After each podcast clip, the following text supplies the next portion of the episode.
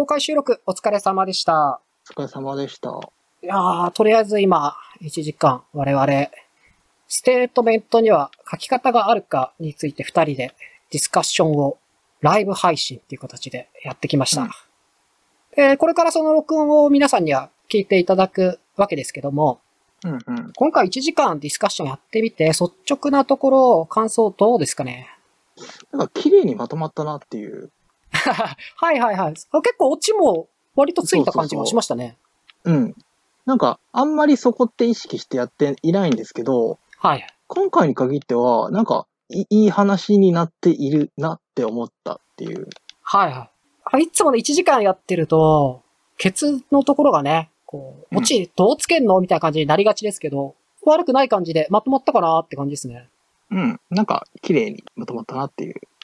なんか僕としては、面白かったのは、お互いこう立場違うの取ってディスカッションするはずなのに、うん。途中までの論旨が一緒っていうの面白かったです。うん。だからなんか、あれ？これ、途中でディスカッションでなってる？みたいな。うん。なんか、話してる時に、あれこれ大丈夫かな？って一瞬なりつつ、ちょっと軌道修正するみたいなことを、1、2回したので、最後、うまく分かれられるかなみたいな感じのがうん、今回結構印象的だったかなと僕は思いました。そうですね。じゃあ、これから皆さん1時間くらいの、えー本編聞いていただきましょう。どうぞ。どうぞ。河村さん、はい。この間、あの、ステートメント書き方でググってみたんですよ。はい。そしたら、なんか、出るわ出るわ、こう、いろんな講座とか、ワークショップとか、まとめサイトみたいなのが、すごい出てきまして、それこそこう、有料のものから無料のものまで、うん。めちゃくちゃあるんですよ。うんうん。で、また、その内容を見ていくと、微妙に内容も違ってて、へこれだけこう、たくさんあるってことは、その背景に、書く側のこう、なんだろう、悩みとか、うん。こう、なんか迷いとか、そういったものがあるんだろうなと思って、うんうん。で、それと同時に、こう、教えるものが、千差万別だと、うん。書き方って呼べるようなものが、あるとも言えるし、ないとも言えるなと思って、ああ、うん。なので今日は、このテーマ、ステートメントには書き方があるについて、二人ではい。今日はディスカッションをしていきましょはい。う。えっ、と、始める前に注意点がございます。このディスカッションでは、ルールとして二人が別々の立場を取ります。ですので、これから発せられる、あの、各々の意見が必ずしも本心から出るものではなく、えーそれぞれの立場から大げさに主張したりする場合がございます。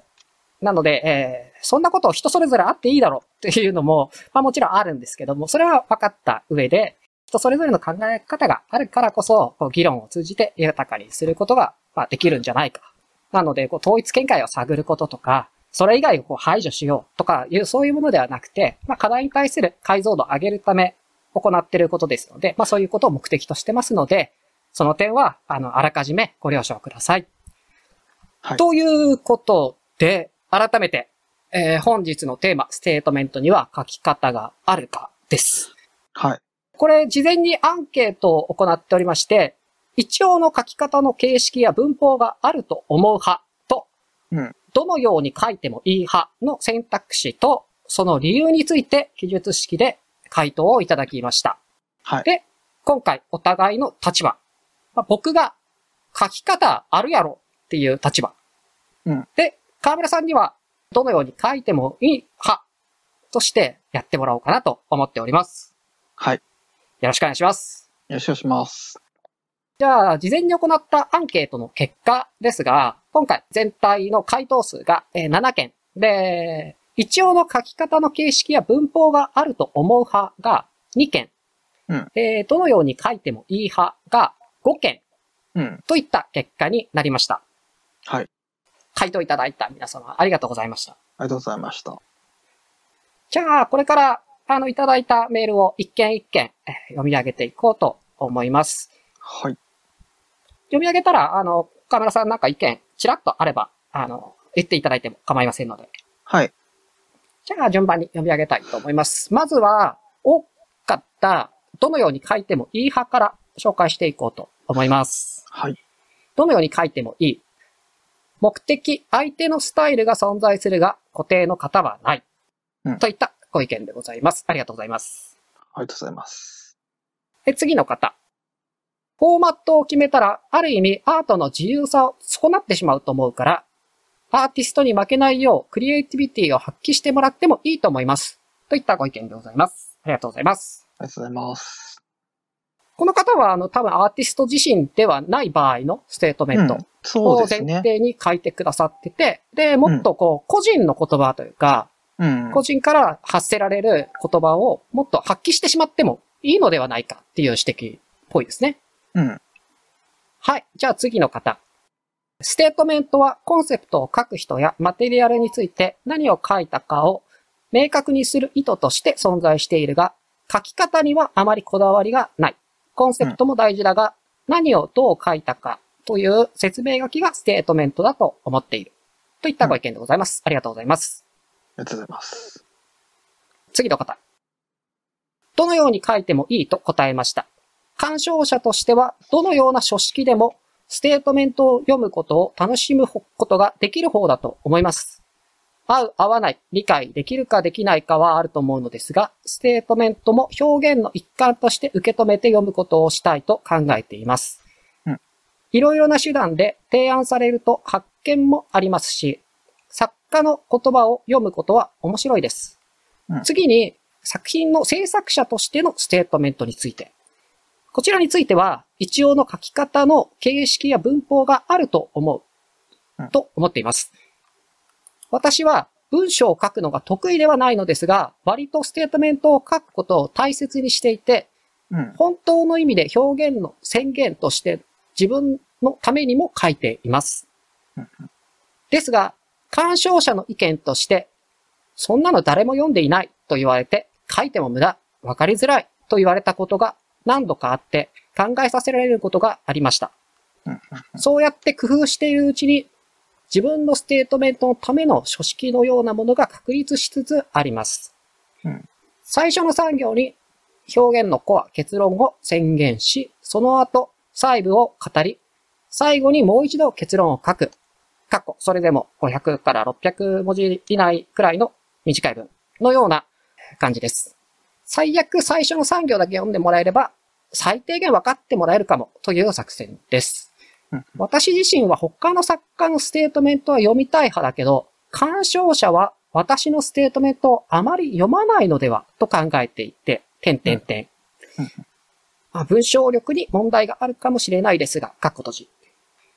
読んでもらえそうなら思いっきり書きたいとも思うこともありますが、そうするとステートメントの形とは変わってきますよね。といったご意見でございます。ありがとうございます。ありがとうございます。あの、表現の宣言っていうのはすごくしっくりくる感じがあってというか、ああ、宣言、う確かにそうですね。うん多分他の人にも向けてはいるけど、多分自分にも言う、あの、宣言しているような気がしていて、ああ、はいはいはいはい。なんかその辺の関係性も含めて、ステートメント面白いなって思いました、これ読んで。そうですね。なんか、うんこれを聞くと、さらにこう関心がむしろ持てるなと。この人はその、うんうんうんあんま読まれないんじゃないかって言ってるけど、これ聞くとなんか、ちょっと関心湧きますよね。湧きますね。うん。まあ、あと単純にこの鑑賞者の視点と制作者の視点で変わるっていうのも、なんか僕はとても興味深いなと思って、うん。かつ、あの、またその書き方については、読む人のリアクションに触れて、自ら工夫していく中で書式を確立していってるっていうのも、うん。他にもあんまりなかった意見で、うんでも、書いてないけどみんな結構共感するところも多いんじゃないかなっていう、鋭い指摘だなと思いました。うん。カムさんが言ってくれたみたいに、自分に対しても言ってるから、そこで工夫していく中で確立するんだなと思って、うん。とってもなんか面白い意見というか、文章だなと思って読みました。うんじゃあ、次の方。現在、地方の大学に通っている学生です。人生の中で展示を見る経験がまだ少なく、変わっている斬新なステートメントは見た覚えがないのですが、どのように書いてもいいのではないかと考えています。うん理由としては、ステートメントは作品を補うための道具でありうん、ステートメントも作者の意思に従って設定されて良いのではと思うからですうん。そして、ただ自分が知らなかっただけなのですが、ステートメントの書き方などと題された講座やサイトが数多くあるのを今回のアンケートで初めて知りましたうん。あくまで私の場合ですが、教わってきた大学の先生方には、ステートメントの決まった書き方などは教わっておらず、学生側も各々が好きな感じで書いていますうん。その一方で、どのように書いてもいいとは思うものの、自分の思うように自由に書ける人、奇抜、かっこよく見えるようなステートメントを書ける人への羨ましさや、ステートメントのくらいはわかりやすくきちっと言葉である程度の文字数を書いてくれや、と思う感情がなくもないです。うんそれは私自身が意図やコンセプトが人に伝わりやすくなるように、言葉や文章はなるべく難しくないものを使って書くべきだという考えが強いからかもしれません。難しい言葉を使われるのはいいですが、それでなんとなくいい感じに言ってはぐらかしているように見える場合もあって、この人の伝えたいことは、その表現、言葉でしか出せないニュアンスがあるのかななどと思ったりもしますうん。また、このアンケートが問いたいこととは違うかもしれませんが、日本語として文法が間違っていると、その間違いに作者の明らかな意図が感じられない場合、とても気になってしまいます。かっこ文単純な文法としての明らかなミスや誤字など、といったご意見でございます。ありがとうございます。ありがとうございます。これ教育機関では教わったことがないっていうのは、うん。自分以外もそうなんだなと思いましたね。うん。そうですよね。そもそも、ステートメントの書き方もそうだし、その伝わる文章の書き方も多分教わらないですよね。ああ、確かにそうですね。そのステートメントっていう狭い範囲じゃなくて、どうすればそのテキストにしたときに伝わるのか、みたいなことについても、特に誰から教わったってこともないですね。うん。そうですね。基本、まあなんか、どっかのタイミングで自分で調べて、なんか習得するみたいなことになって、ってことの方が多いから、意外とないですよね。ないですね、確かに。うん。あと、こう、個人的には僕最後のあの、文法ミスとか語字が気になってしまうって、ものすごいわかるなと思って読んじゃいました。うん。なんかね、古い人間なのか、テキストのそ、こういう単純ミスがあると、急にね、なんか読む気なくなっちゃうんですよね。いや、でもなんかいろんなものを経ていくと、逆はいにそこが可愛らしさになるみたいなのがあって、はいはいはい。そう、あの、そ、そこ通ってきたなっていうのがあるから、はいはい。そこの、こその頃の思い出が、ふわっとなるほど上がってくるみたいな。蘇るみたいな。そうそうそなるほど。確かにそういう風な捉え方もできますね。う。うん。じゃあ、ここからは逆の立場で、一応の書き方の形式や文法があると思う派の意見を見ていこうと思います。はい。作品について、ポエムみたいなステートメントを美術館かコマーシャルギャラリーではなく、箱貸しギャラリーでは目にすることが多いですが、ステートメントは鑑賞するヒントのようなもので、鑑賞する人により作品を楽しんでもらうこと、その先は美術史とか作者の研究にもつながると思います。うんもちろん、作品の性質によっては抽象的にステートメントを書くことも大切だったりします。うんあくまで私の考えではありますが、作者が死んでからも作品など人に伝えていくことを考えるようにステートメントはを書くことは必要だと感じます。といったご意見でございます。ありがとうございます。ありがとうございます。だからそこで言う、大事なところとして、あの、今この時代にいるお客さんに向けて書くのではなくて、もうちょっと射程を広くとっていて、未来に届くかもしれない人に向けて書くっていう、はい。その、そこの距離感であったりとか、誰に向けるっていうところの時間感覚が広く取られてるなっていうのを想定して考えられてて、もうこの感覚はちょっとわかるなと。はい。鋭い指摘だなと思いましたね。それを考えたときにステートメントのその書き方とか文法みたいなものが必要になるのではないか、生まれるのではないかっていう指摘は、なるほど。さすがなんか鋭い指摘だなと思って読みました。えー、最後。次の方は、鑑賞者としてどのように書いてもいいは、文法の一種と捉えられる。この二択以外に本質があるように感じる。作品名を作品にとってのステートメントと捉えることもできる気がする。主体にとってのステートメントのありようは様々にあるが、展覧会、過去展覧会そのものと展覧会関係者との複合によって、鑑賞者を対象としたものが展覧会ステートメントだと認識しているといったご意見でございます。ありがとうございます。ありがとうございます。これで一応全員の今読み上げた形になるんですが、今回、はい。この理由と別に自由回答として展覧会を見に行った時のステートメントに不満を感じた経験とかエピソードがあればといったことで、えー自由回答いただいてます。こちらについてはちょっと全ては読み上げませんが、何点か挙げると、シンプルに長いとか、うん抽象的でわからないとか、うん難解だとか、まあ、あとは、理由の方でも上がりましたけど、ポエムとかっていう表現もやっぱ出てきましたね。この自由回答の中でも。うん。あとは、この自由回答の中で特殊に出てきたのは、外国語の翻訳が日本語になってるけど、文章としてなんか入ってこなかったですとか、そういった意見がございました。ああ、なるほど。だから、それで言うと、ステートメントが日本語と英語で違うってことが全然あって、そうですね。うんうんうん。うんあの、翻訳じゃないっていうパターンが全然あるので、意訳もあるし、意訳を超えてる場合もまああると。あると。うん。なるほど、なるほど。まあそうなると確かにね、またちょっと射程を変えて話さなきゃいけない部分もあるかなとは思いますけど。うん。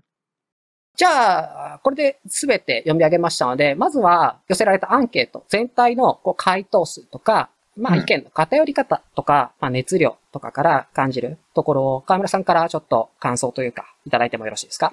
そうですね。あの、すげえ本音を言ってしまうとどっちでもいいなとは思ってるんですけど、うんうん。とはいえ、今回、特にこだわらなくてもいいというか、なない派でやっていくので、はい。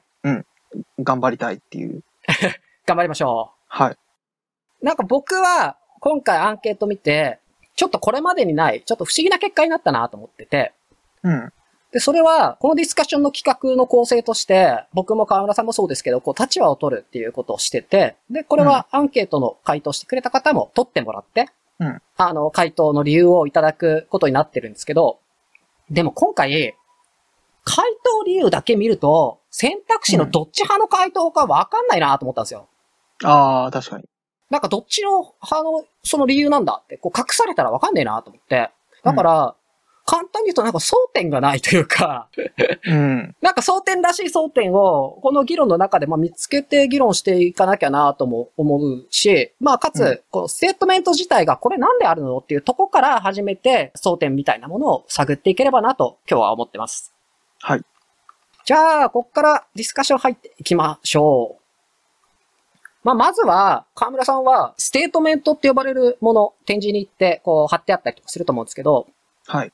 えーアンケートの中でそんなの誰も読んでねえんじゃないか。書いても無駄なんじゃないかって言われた経験があるっていう回答ありましたが、はい。河村さんはステートメントって必ず読みますか？基本読んでますね。うんうんうん。うん。なんか、全部読むかは別として、少なくとも目は通すはいはい。ことが多いかなと。じゃあ、一応、ルーチンとして、まあそこは入ってるって感じですかね。そうですね。僕も必ず読む派ではあるんですよ。うん。なんですけど、全然入ってこねえなーって時は結構あって、うんうん。で、それはなんかテキストの問題である場合もあるんだけど、なんかそもそも立って壁に書かれたテキストを見る経験自体が、なんかちょっと特殊だなと思って、ああ、あんまないじゃないですか、他の場面で。まあ確かに。うん。で、なんか他の人も一緒にそれ見てたりとかするから、なんか気になっちゃったりとかして、うん。まあそれもあるし、あと、階段上がって3回ぐらいから見始める時とかあるじゃないですか。はい。なんかそうなると、もう息がちょっと上がってて、うん。なんか頭にちょっと酸素足りないのか全然入ってこなかったりするんですよ。ああ、うん。なので、必ず読むっていうルーチンは僕も入ってます。ただ、実感として、読む行動を取ってるけど、ちゃんと読んでないかもしれないなとは思いました。そうですね。なんか、それこそ、あの、書いてあって読んでるんだけど、入ってこないなっていうパターンもあるし、はい。あの、これ違くないわ、もあったりするし、あ、読んでて、あ、これうん、おかしくないってなるとき。うん。もあるので、ま、まあ、いろいろ。はい。そういう形でこう、つまずく場面っていうのは、僕も河村さんもまあ、あるあるよねっていうことですね。うん。うんうんうんあと、アーティストステートメントに関して言うと、はい。本質的には多くの人が書きたくないと思ってんじゃないかなと思ってて、ああ、でそそう、うん。それは、その、どうしてもその仕事において二次的なものになっちゃうじゃないですか。うん。しかもそこに書いたところで、インセンティブも発生しないし、うんなんなら、もう無料サービスだと言っても過言ではないものになってる場合もあるんじゃないかなと思って。うん。で、そうなった時に、こう、ある目的のために、ステートメントを機能させるといいよとか、うん。うん。自由に創意工夫してもいいよとか、うんそんなに真面目になれるモチベーションもないんじゃないのかなと思って。うんうんうんうん。そうなるとなんかある程度の書き方の手引きというか、そういったものがあった方が助かるから、講座とかサイトがこれだけたくさんあるんじゃないかななんて思って。うんどうなんですかね？こう書きたくないんじゃないかなと思うんですけど、この辺に関しては、河村さんとあとまあちょっと自分の周りの実感でいいんですけど、はい。どうどうですかね？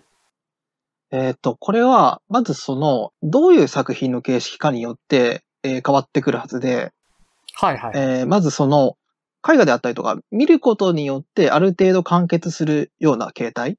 うん。まあ、要は説明なくても見てしまったらいいとが思ってしまえるものって、まあ、あるじゃないですか。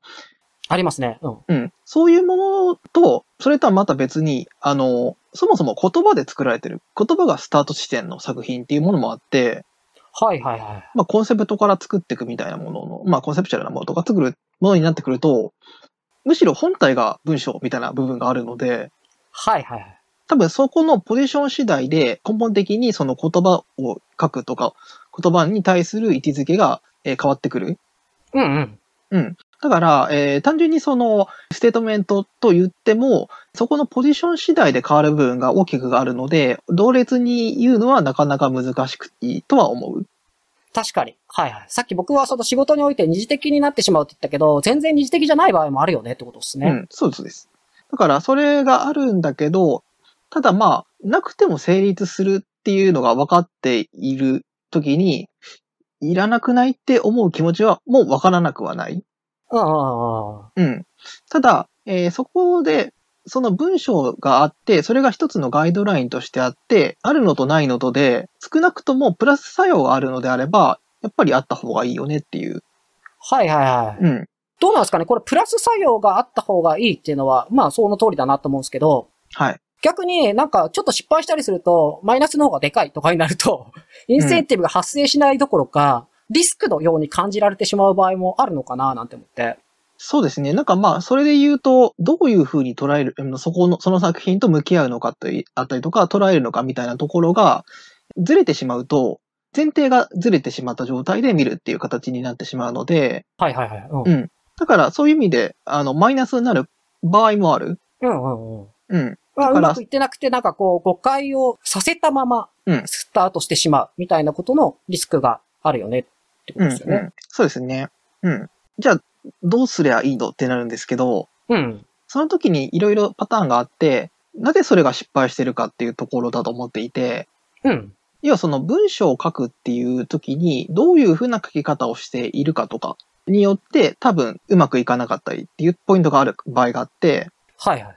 うん。だから逆に言うと、それこそポエムみたいなものとして、まあ感情の発露みたいなものとして書いてあるものをあえて出す。ただそれはそこも一つの作品の表現形式としてあるというか。その作っている作品を補助するようなものとして書いているものとして提出するっていう意味合いであれば、全然プラスになるんじゃないかなとは思ったりはしますね。なるほど。なんかうん今のそのポエムっていう言い方で言うと、なんかポエムっていうのが、こう、揶揄的な、なんか比喩表現でなくて、うんマジでポエムとして、詩として、ちゃんと存在できることもあるよねってことですね。そうそうそう。だから、ポエムが悪いわけじゃないんですよね、必ずしも。なんかそこはね、なんかポエムって言葉出てきたから、ちょっと言わなきゃなと思ったんですよ。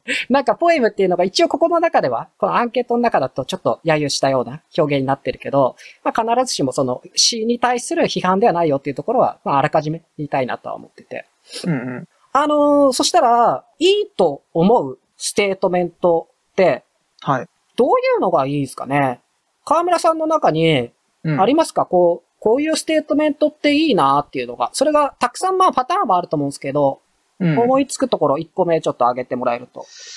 そうですね。何個かパターンあるんですけど、はい。書き方とかはすごい硬い感じなんだけど、ただ、気持ちが乗っているっていうのがわかる？ああ、はい。気持ちが乗ってるか。はんはんうん。だから、これを作った人であったりとか、これを考えた人っていうのは、こういうことを示したいんだっていうのがはい。届い、届くもの、文章っていうふうなものが経験した中ではいいステートメントだなと思っていはい。たりしますね。うん。あと、それ以外だと何ですかね。たまあ、なんていうか書き方は、いわゆるかっちりはしてないんだけど、ただ、あの、その展覧会のテーマであったりとか、まあ、作品の方向性とか示すものとフィットしていて、そこがうまいこと重層化されていているはいはいはい。うん。のも結構いいタイプですね。はいはい。なんかそれは結構わかるな、僕も。あのー僕もなんか展示を見に行って、ステートメントも作品も、さっき言ってたそのタイトルみたいなものもあって、で、一つずつこう、偏見のこう、折りが外されていくみたいな体験ってあるじゃないですか。うんうん。ああいうのすごい好きなんですよ。いいなと思ってて。なんかパッと見とか、事前情報から必ず僕らはこう、こういう系だろうなみたいな読みが発生するじゃないですか。うん。で、それがあって、テキストで、例えば、あ、ちょっと違うんだ、みたいな感じでずらされて、作品を改めて見たら、あ、なんか見え方が変わる、みたいな。うん。で、必ずしもユーザーの体験が、その鑑賞者が、その順番通りにね、するとは限らないので、うんうん。そこがこう入れ替わっても、どういう順番で体験したとしても、ある程度こう効果的になってると優しいなと思うし、うん作り手目線で言うと周到だなと思うっていう。うん。そうですね。自由に見ていいとか自由に見てほしい論みたいなのって結構あるけど、なんか、うんあ、俺自由じゃなかったってこう気づかされる体験っていうのが割と僕はそのステートメントとか、まあ作品も込みですけど、いいなぁいい体験っていう感じがしますね。うん。はい。で、えっと、書き方の話にちょっと入っていこうかなと思うんですけど、はい。まあ、今回ね、この形式があるのかとか、アンケート取りましたけど、はいア。ンケート取った結果、形式って言われるものが、どういったニュアンスのものかっていうと、うんまあ本当の意味での決まり事ってないじゃないですか。別に、うん。どう書いたって誰かに罰を与えられるわけでもないし、うんその中で形式って何を指すのかって言った時に、アンケート見る限り、こう、きちっとした感じとか、うん一般にはちょっと難しい語彙が入ってくるよとか、なんかそういったことなんだなっていうのは、なんとなく共通認識持てたかなと思うんですよ。うんうん。で、皆さんこう自由に書いていいですよって言っても、実際に今存在するステートメントと呼ばれるものには、書き方と呼ばれるようななんか、いびつさがある気がしてるんですね、僕。うん。例えば、口頭でこの内容と同じことを説明しようと思った時に、うん本当にこれと同じように伝えるのかと思うわけ、俺は。うんうんうんうん。だから、やっぱそこには多少なり、きちっとした、一般的にはちょっと難しい語彙、みたいなのを使うバイアスが存在してるんじゃないかなと思ってます。うんうんうん。で、それはなんか、こうせねば、みたいな形で、書く側を縛ってたりとか、不安にさせたりとかしてるから、講座とかサイトとかがいっぱいあるのかなと思って。うんうんうん。テキストにするっていうのは会話と違って、その相手が不特定多数だから、基本的には。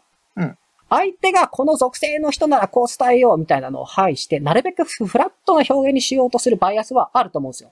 うん無色透明というか、うん。標準、中立というか。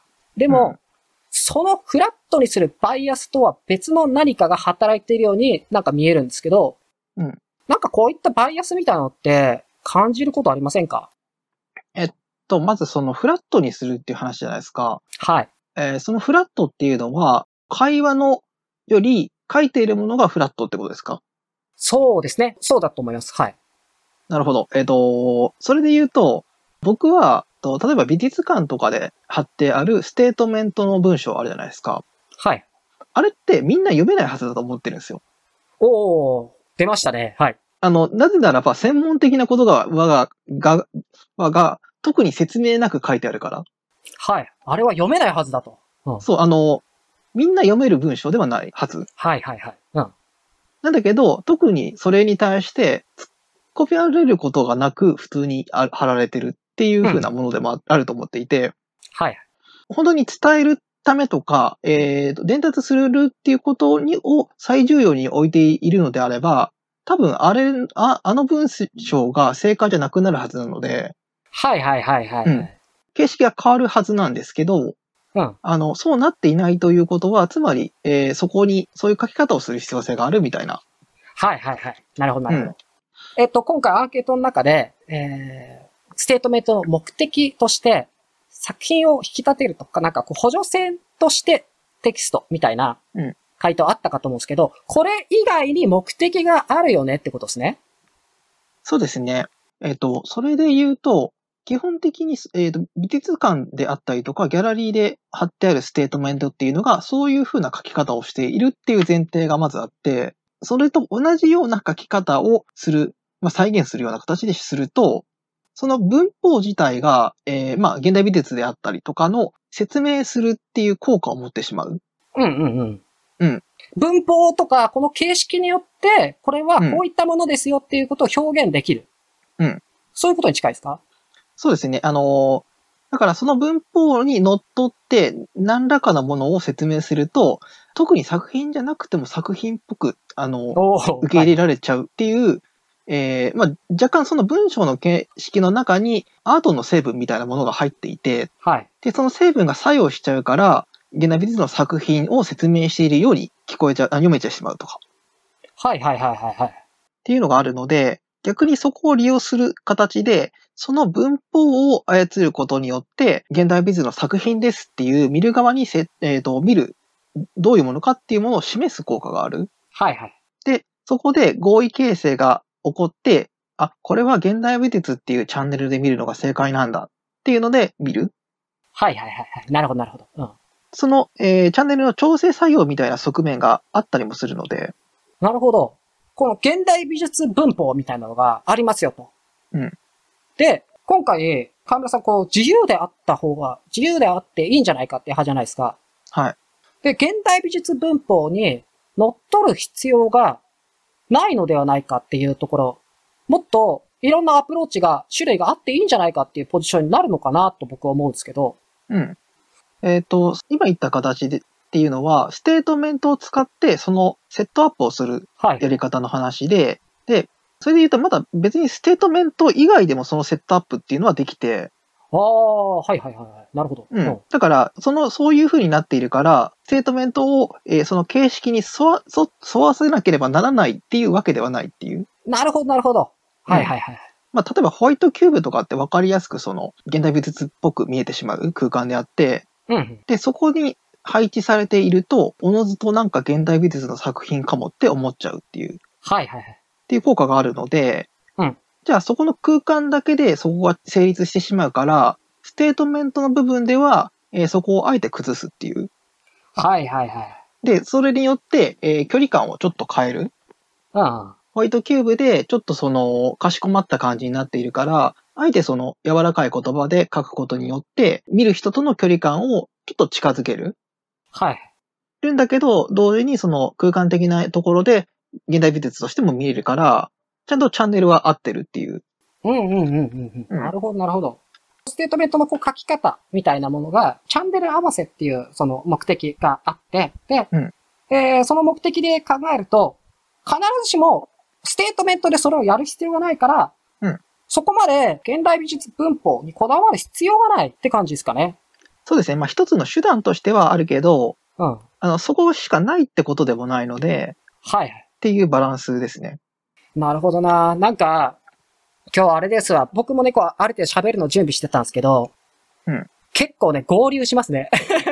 うん。あの、自分で言ってて、あれはいこれ大丈夫かなって今、あの、途中で思ってたりしたので、はい。あの、多分、合流した結果、最終的に、こう、立場違うから、うんあの、意見分かれなきゃいけないっていうパターンになりそうだなと思ってうんうんうんやってました。すごいね、あの、近いなと思ったし、僕、この後喋ろうと思ってたのが、はい。何回っていうことなんですよ。アンケートの中で、いくつもこう、ワードとして、何回だなっていうのが出てきたんですけど、うん。専門用語とかに関しては、僕も河村さんと一緒で仕方ないとこがあると思うんですよ。うん。アンケートの中でも何回って言ってる人も、専門用語やめろっていう意見はなかったし、うんある程度許容されるし、理解いただけるんじゃないかなと思うんですね。はい。ただ、多かったのは、ポエムでだよねとか、ポエムじゃなくて説明であるべきだよねっていうのがすごい多かったなと思って、うんうん。これが指すのって何かなと思った時に、うん具体的で論理的な整合性があること。うんひいてはこのアカアカデミズムで使われるようなこう体制を取るべきみたいなうん。ところなのかなと思って。うんうんうん。で、僕がここで気になるのは、界隈ではポエムだという揶揄を受けずに、論理的整合性がある顔ができる言葉ってあるなと思ってて。ああ。ど、どういうことかっていうと、まあ、具体的には、身体性とか、はい。日常性みたいな言葉って、すごいよく見かけるんですよ。マジックワードですね。はい。なんか、概念の共有が、うんできてんのかできてねえのかわかんない、このゆるゆるな概念ゆるゆる言葉でありながら、まるで、こう専門用語かのような感じで、めっちゃ駆使されてるなと思って見てて、うん。難解だとか、例えば、えー自由回答の方でマウントを取られているような不快な気分になるっていう意見もあったんですけど、うんうんはい。本当に難しいことを言ってることももちろんあるけど、うん実はそれよりも多い事例として、うんうん。さっきの概念ゆるゆる言葉みたいな、どうとも意味が取れるような言葉がいっぱい出てきちゃうんう。。で、この概念ゆるゆる言葉は、界隈の中で交わされてるやりとりを常に触れてない限り、わかるわけがないんですよ。うんうんうんうんうん。で、こっからがちょっと質問なんですけど、はい。それってすごく曖昧な概念ゆるゆる言葉だからこそ使ってるんじゃないかなと僕は思ってて、うんうん。概念がゆるゆるなのに指し示す意図を共有できる層に向けてるんだと思うんですよ。うん。で、事実多くがそれを捨てずにやり続けてるのはうん、大事なんじゃないかなと思うんですね。ああ。その共有できる層に向けてることが。うんうん。で、それを捨てて自由に書いても本当にいいのかなと思ったんですよ。うんうんうんうん。この辺のこう概念ゆるゆる言葉って結構ありますよね。ありますね。なんか今挙げてもらった身体性とかって、はい。まあ、大体の物事って身体性じゃないですか。だってから、体でやっているのであるがゆえに、大体のものは身体性っていうところで語られてしまうのものであるから、はい。かといって哲学の領域に持っていっても、まあひたすら手がかがいっぱいついてるような言葉であってっていう。はい。いろんな使われ方しちゃってるから、うん聞く文脈によって全然違うんですよね。そうなんですよ。全然違う言葉であって、ただ、語るときに使いやすいから使っちゃうっていうのはあるなと思ったりしていて、で、あと日常性も、あの、日常っていう言葉を使うと、なんとなく共有できた感があるけど、あめちゃめちゃ冷静に考えて、同じ生活してないから、あの、共有できてるかどうかすら怪しいっていう。はい。僕の日常性と見てくれてる日常性は多うん分全然違うんだろうなと思いますよね。うん。ただ、共有概念としての日常みたいなものもちょっと分かって、うんうんうん。それは自分の日常っていうよりかは、イメージの中で作り込まれている日常っていうものが、こんな感じのイメージかな？みたいなもの？はいはいはい。そこを指し示す意味で使っていることもあるだろうから、あの、まあ、完全否定ってわけではないけど、はい。とはいえ、日常っていう言葉を同じように使うと、まあ普通に違うパターンが全然あり得るから、共有できないはずなんだけど、まあ、いっぱい使われちゃうっていう。うんうん。なんか僕はその額面通り身体性とか日常性っていうのを捉えると、今みたいに概念ゆるゆるで何言ってるかわかんねえなってなるけど、でも、これを界隈でみんなやりとりでめちゃくちゃ使うからこそ、うんだんだんだんだんと共有されてる感じが醸成されると思ってるんですよ。ああ、なるほど。えーそうそか。れをしたいんじゃないかなと思ってるんですよ。あのー、何ですかね。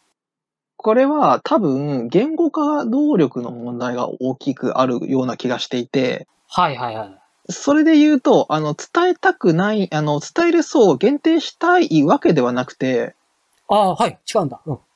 なんか、体感感覚的なところで言うと、あの、言っているところを言葉にすしたものが、はい。あの、それをやる人とやらない人の中で、意外と共有できないっていう経験で、はあとしては、あはだから伝わらないっていう部分があって、アーティストがふわっと言ってる言葉みたいなものを、ニュアンスがなんかわかるから理解できちゃうことって割とあって、はい。はい。うん。たただまあ、言葉だけで拾っていくと、何言ってんのこの人ってなるんだけど、うん。ただ経験値的な部分と、えーそこのタイミングとニュアンスっていうのが揃った時に、ちょっとわかる。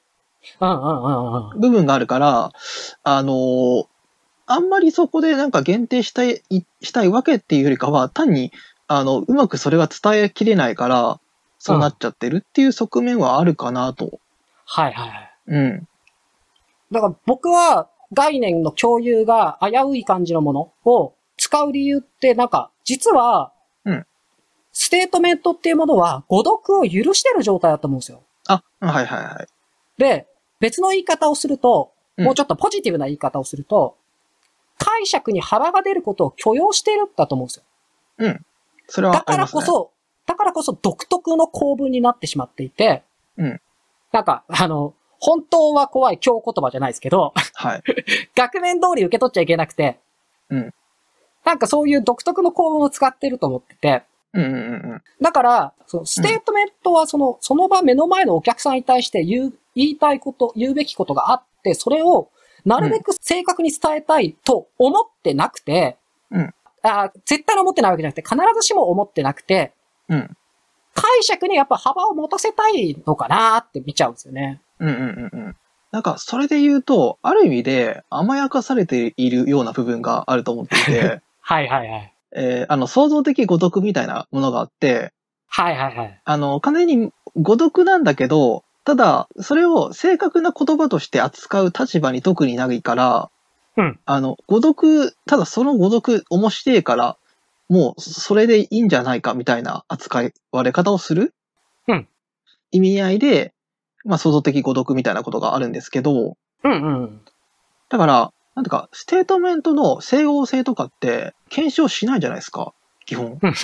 普通に考えて、これって、言ってる内容、言いたいことがわかるけど、実現は無理じゃないってなるんだけど、はいはい。ただそれを、が実現、それを文字通り実現するものではなくて、そういうビジョンを示すものであったりとか、えーはいはいまあ、そういう一つの誤読の、パフォーマティブな誤読だ、を示す、提示しているんだっていう立場であれとあると、割とそれが許されてしまうような状況にあるので、うん。だから、そういう意味で検証作業とか特にないじゃないですか。そうですね。うん。だから、検証作業をするっていう、えー、ようなも読み物ではなく、はい。っていう意味で、まあ、作るときにも誤読みたいなものが発生しているようなものを、さらに誤読するように読むっていうところもふ含めて、何かまあ、そういう意味で、それってその作品の読みの生成作業だと思うので、それをより一層強調したりとか引き出すっていう意味合いで、意図的に使っている人もいなくはないかなと思うけど、はい。割となんかまあ誤読とか、そこの甘やかしに甘んじてるとかはあるかなっていう感じですかね。甘やかしはなんかちょっと悪い言葉だけど、気持ちがわかるというか、なんか、まあ自分もね、やってないかといえばやっぱりやってるなって思っちゃうなと思って聞いてました。僕はもう甘やかされまくりですからね。基本的に。いやー、僕もなんか甘やかしてもらってんなと思って聞いてましたね、今。もうなんかすげえみんなに謝かし、謝かしてもらって頑張ってますっていう気持ちなので、なんかいいように誤読してもらったなみたいな。そうそうそう あの、たまにありますよね。その、なんとか作品見てる人に、こういうことですよねって言われて、全然そこ考えてなかったのに、うん、そうですって、あの、あたかもずっと考えていたかのように言うとか、あ、いいこと言いますね、みたいなね。そうそうそう、あ、そうなんですねってこっちでも思うっていう。ただそれはそういうふうに読めるわけじゃないですか。確かに。そうですね。うんうん。で、それは、で考えると、僕はそこで結構考えてしまうのが、意識レベルで作っている部分と、無意識レベルでそうなってしまう部分っていうのが多分あって、はい。その無意識レベルまで引き出して考えると、多分何かしらの意図的な部分はあるだろうと。うんうん。ただ意識レベルで扱っていないだけでっていうところの違いがあるから、必ずしもなんか全く考えていなかったわけではないとは思う。うんうん。しかもそこまでのスケールで捉えるとすれば、さっきの誤読っていうことは、必ずしも誤読じゃないんじゃないか、みたいなあ、そうそうそう。それもありますね。聞こえてくる。うん。うん。だから一定の射程距離には入っているとは思いますね。なるほど。っていうのと、あとまあ作品とステートメントっていうものがセットになったときに、そのような思想であ、えー思考であったりとか、えー言葉を引き出せているっていうことの方が実はすごく大事だと思うので、読み手にそこまで引き出せてる。それは、むしろいいことというかポジティブなことなんじゃないかということですね。そうですね。うん。あの、もう一個、ちょっと違う角度から突っ込んだ後にまとめの方入りたいんですけど、はい。この限られた伝わる人にしか伝わらない文法形式って、うん言い換えると拡散性が低いと思うんですよ。うんうん。で、需要とちゃんと距離を取ってる感じがするんですよね。うん求められてるものと必ずしも一致しないことが多いことを選んでる。需要と距離を取ってると思ってて、うんさらに言い換えるとつまらないんだと思うんですよ。うんうんうんうん。で、このつまらなさって、うんある種メリットがあるなと思ってて、はい。広く公共に開かれてしまうと、うんやりづらいことっていうことができる。うんうんうんうん。それができると、多種多様なものが生まれやすくなると思うんですね。うん。実際問題、思わぬ形で広く公共に知られてしまって、中途半端な形で知られてしまって、うん炎上してるのがアートじゃないですか。うんうん。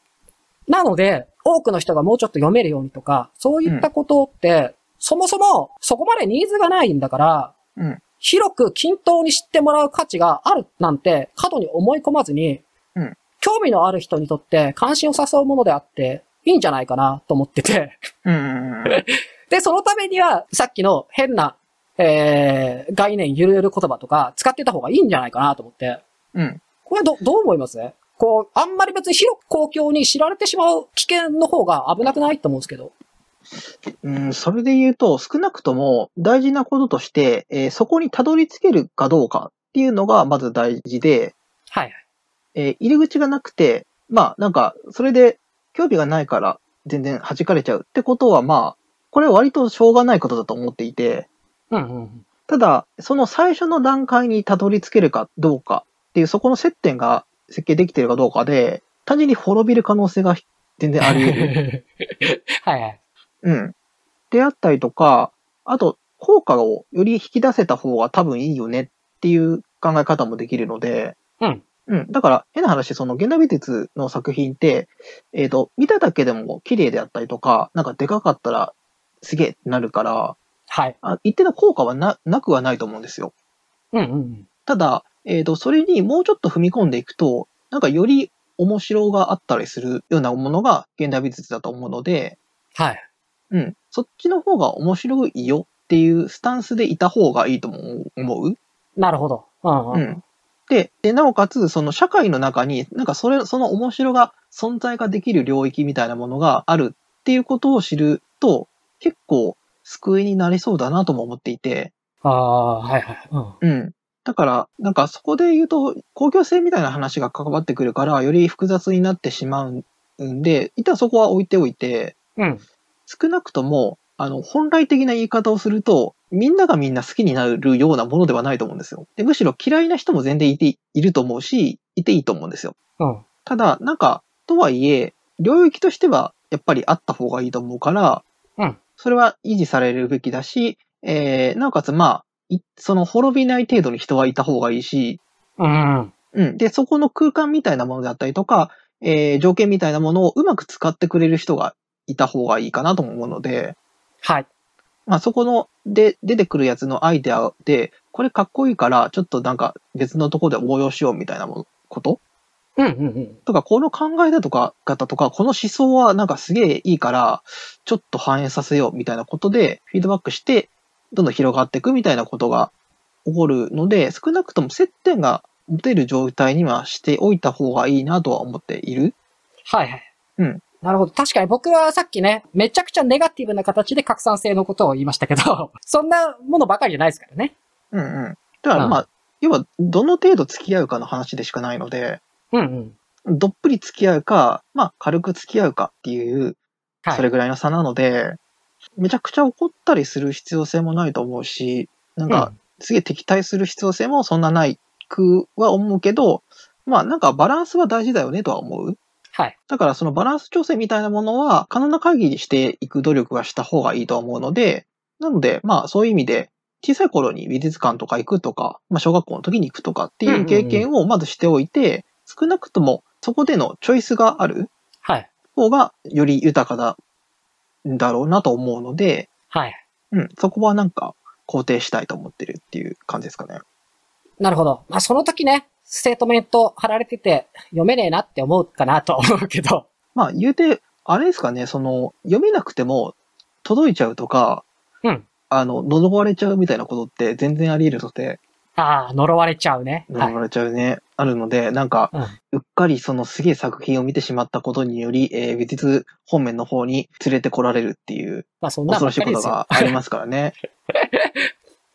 そしたら、時間もそろそろね、終わりに近づいてるんで、はい一番最後、こうお互いの立場から、今日、えーどういう立場で喋ってきたのかっていうのを、まあ、まとめとして、はい。改めて表明して終わろうかなと思います。うんえっ、と、これ、今回はどっちからやりましょうかね？じゃあ僕でいいですか？あ、じゃあ、えーどっちでもいい派の河村さんから、はい。最後まとめをお願いします。なんか、えっ、と、要するに、目的の方がすごく大事だと思っていて、はい。誰に対してどのように届けたいかっていうのが、本当に大事で、あの、大事なので、それに合わせた形を取れば、取るのが正解。だと思うので、じゃあその正解っていうのが必ずしも、いわゆるその、えーしっかりと型、あの、固めの文章で書かれているものの場合もあるし、えーもっと全然緩い言葉の場合もあるので、いずれにしても、なんていうか、こうじゃなければいけないっていうわけではないっていうスタンスでいた方がいい。うんうん。うん。多分それが正解だと思うなというのが、この件に関する答えみたいなところですね。はい。ありがとうございます。はい。そしたら、僕の、あの、一応の形式があるんじゃないかっていう派から、最後、立場、表明させてもらうと、はい。えー、形式っていうよりかは、やっぱりこう、無視できないバイアスがあるなと思って感じてて、うんうステートメントは途中でもあったように、その場、目の前の鑑賞者に作品のヒントや補助を与えるという目的のものなんだよとすると、その先立つ目的のために自由なアプローチがあるべきなんだけど、うん事実別の目的が与えられていると。うんうん。で、それが独特の文法パターンを生んでるんだと。うんこれは多分さっきの河村さんと一緒なところだと思いますね。うんうんで、えっと、じゃあ目的何なんだっていうと、まあ一個はアンケートの中でもあった、めっちゃ正当だなと思ったものとして、後世に残すものとして考えたときに、より普遍性のある無色透明な表現を選ぶべきっていうことは、一個形式になり得るかなと思いました。うんうんうん。